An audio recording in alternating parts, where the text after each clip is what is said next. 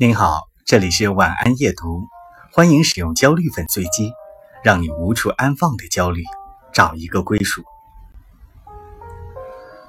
绵羊已经数到六位数了，却越数越清醒，姿势已经转了三百六十度了，却丝毫没有睡意。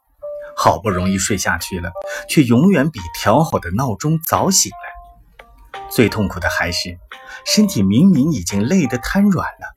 但脑袋瓜还任性的迟迟不肯关机休息，睁眼看着天花板，心里不禁暗暗在想：睡觉这么本能又简单的一件事情，到我这里怎么变成难题了呢？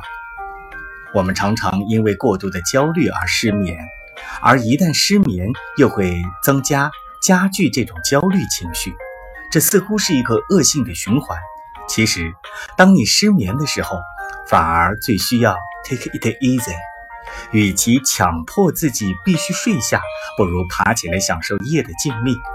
趁着这段偷来的时光，读一本一直没时间读的书，看一部别人推荐很久的电影，写一点最近生活发生的事情。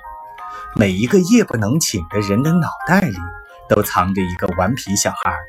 命令他，不如试试哄哄他吧。